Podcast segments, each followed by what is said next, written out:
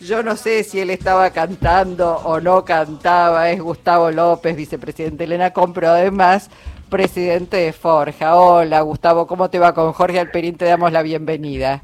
Luisa Jorge, sí, estaba cantándolo acá en el auto. es imposible y te diría que casi la tentación de salir a bailar. absolutamente, absolutamente. bueno, Gustavo, hablando de bailar, ¿qué baile uno podría decir oratorio que hizo hoy la vicepresidenta Cristina Fernández de Kirchner? ¿Cómo, cómo viste su, su ampliación, aunque no va a figurar en la causa, pero digamos, su discurso para toda la sociedad? Mira, si estuviéramos en una plaza de toros, uno diría el ole, el ole, y le tiraría, no sé, viste que tiran el sombrero al aire, eh, las tribunas felicitando al torero. Mira, la verdad que, que me entusiasmó mucho. Yo venía un poco bajoneado con todas las cosas, porque la sensación que te da cuando uno de los poderes del Estado, en este caso el Poder Judicial, el único que no se elige por el voto popular, tiene semejante nivel de podredumbre, eh, uno, uno empieza a, a, entrar en crisis y dice, bueno, a ver, ¿cuál es la salida para, para el sistema democrático? La verdad que vuelve a, a, poner, eh, digo, vuelve a, colocarse Cristina en el lugar de liderazgo absoluto de la política argentina, primero con casi dos horas de una oratoria brillante, una pieza brillante en la que desnuda esa podredumbre mostrando cómo la corrupción del Poder Judicial, aliada al poder económico, en este caso a los Caputo, a los Gutiérrez, eh, llevó adelante los actos de corrupción que nada tienen que ver, no solo con ella, sino con una supuesta asociación ilícita, que además es una figura eh, absurda para aplicar a un gobierno. Mm. Digo, recordemos, la asociación ilícita fue una creación de la dictadura militar, de la dictadura eh, argentina de la década del 70, digo, antes del golpe del 76, para ver si podía agravar las penas de los grupos insurgentes que tomaban comisarías o que eh, asaltaban bancos para hacerse de dinero o hacerse de armas. Entonces, además del robo calificado, bueno, le, le agregaba la asociación ah, Ahora, Gustavo, perdón, te interrumpo acá porque venimos eh, eh, escuchando y hablando y trabajando este tema de la asociación ilícita que no aplica, bueno, esto que además vos este, aportás, que es una creación de la dictadura militar. Ahora, ¿se puede, se puede en todo caso, porque está claro además que es un juicio político partidario, podríamos decir. Algunos dicen, bueno, se acaba de formar el partido judicial ahora con toda claridad y sin ningún tipo de disimulo. ¿Se puede pasar a la justicia federal, a comisión, digo, y, empezar a revisar? Porque la verdad es que no hay destino con esta justicia federal. Bueno, a, mí me parece que lo que provoca el discurso de ella es una reflexión de todo el sistema político y una acción. Eh, y lo digo en este sentido, lo digo en este sentido. Nosotros dijimos que íbamos a venir a eh, eliminar, terminar con los sótanos de la democracia, cosa que no hicimos, no hicimos como gobierno, no lo logramos.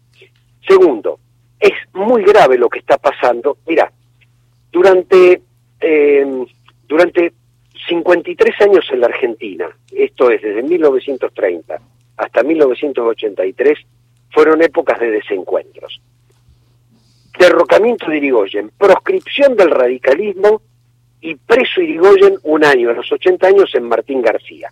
Eso nos costó 12 años de década infame. Cruento golpe contra Perón en el 55, previo bombardeo a la Plaza de Mayo, 18 años de proscripción el peronismo, exilio de 17 años de Perón, eso nos costó tragedias enormes a los argentinos. Cuando Perón y Balbín se juntan, eh, se juntan y, el otro día, mira vos, lo loco, estuve escuchando un reportaje a Balbín del 75 que le preguntan, ¿y qué se dijeron con Perón? No, no, trabajamos hacia adelante. Ni yo le recriminé que fui preso, ni él me recriminó a nada. Trabajamos hacia adelante. Y después uno dice, en el 83 recuperamos la democracia y dijimos, nunca más. Nunca más a un golpe, nunca más a una proscripción, nunca más a, a una detención ilegal. Y eso funcionó hasta el gobierno de Macri y ellos acabaron de socavar definitivamente la democracia que habíamos construido en el 83. Digo, terminaron con el pacto democrático del nunca más. Entonces, si bien no terminamos con los sótanos de la democracia, esto nos da la oportunidad de hacerlo y nos obliga a hacerlo. Por eso digo, a tu respuesta es sí, hay que salir a la calle, hay que movilizar a la sociedad, pero yo le hablo no al presidente de la Nación, le hablo a mi amigo y presidente del PJ, Alberto Fernández. Le hablo a mi amigo Sergio Massa y líder del Frente Renovador, y lo hago con una vieja amistad, con los dos como presidente de uno de los partidos políticos, es tenemos la obligación, y ellos tienen la máxima responsabilidad después del discurso de Cristina, de sentar las bases de una nueva democracia con acuerdos políticos. Es, si Perón y Balvin lo hicieron, ¿cómo es posible que nosotros no podamos hablar con sectores democráticos de la oposición, digo y reitero, sectores democráticos de la oposición, no con los antidemocráticos, para darnos cuenta que hay que volver a firmar un nunca más. Antes era el partido militar, ahora es el partido judicial. Pero fíjate vos, hay que buscarlos casi, te diría, con lupa. Yo lo, lo veo a Burjaile pidiéndole juicio político a Alberto Fernández y no se puede creer. Bueno, entonces hay que sacar a la gente de la calle. Digo, esto es... Eh, a ver, son ellos o nosotros. Y cuando digo ellos no son nosotros, no hablo de oficialismo y oposición. Hablo de democracia o corporaciones.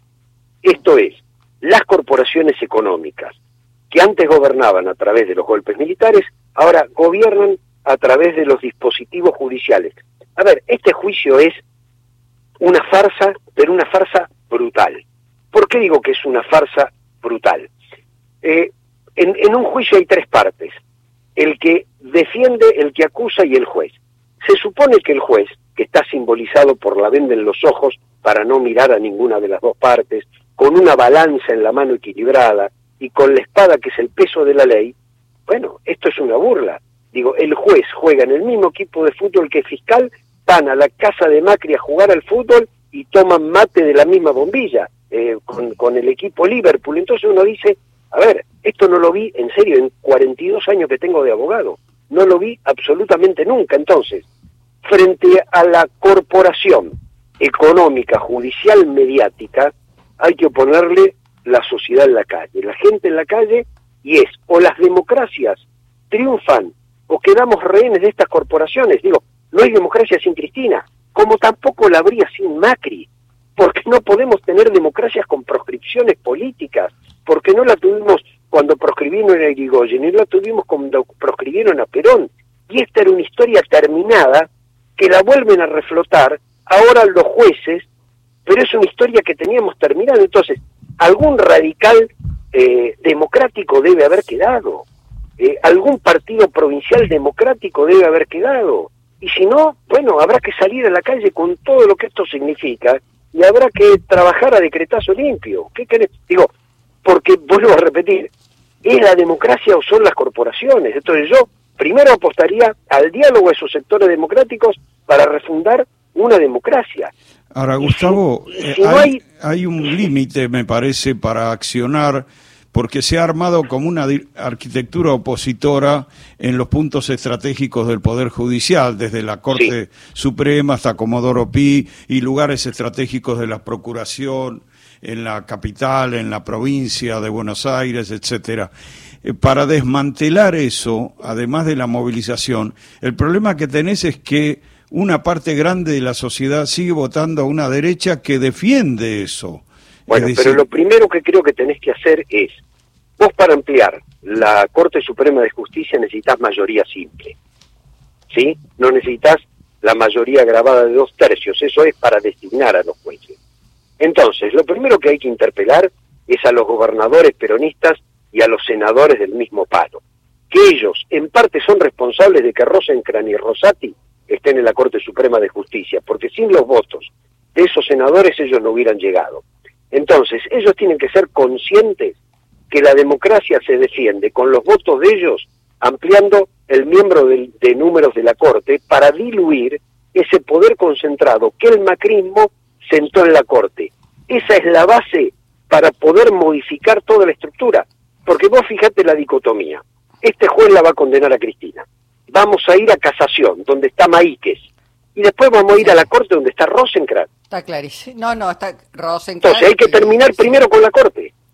Está. Y, terminar con la corte es ampliar esa corte. Bueno, Gustavo, eh, nada, queríamos escucharte en esta tarde. La vicepresidenta acaba de salir del Senado, se está dirigiendo hacia su domicilio y seguramente en los próximos días habrá mucho por seguir comentando y obviamente mucha tarea por realizar. Te mandamos un abrazo. ¿eh? Un abrazo y yo diría, volvió Cristina. Un abrazo enorme. Un abrazo, gracias. Gustavo López.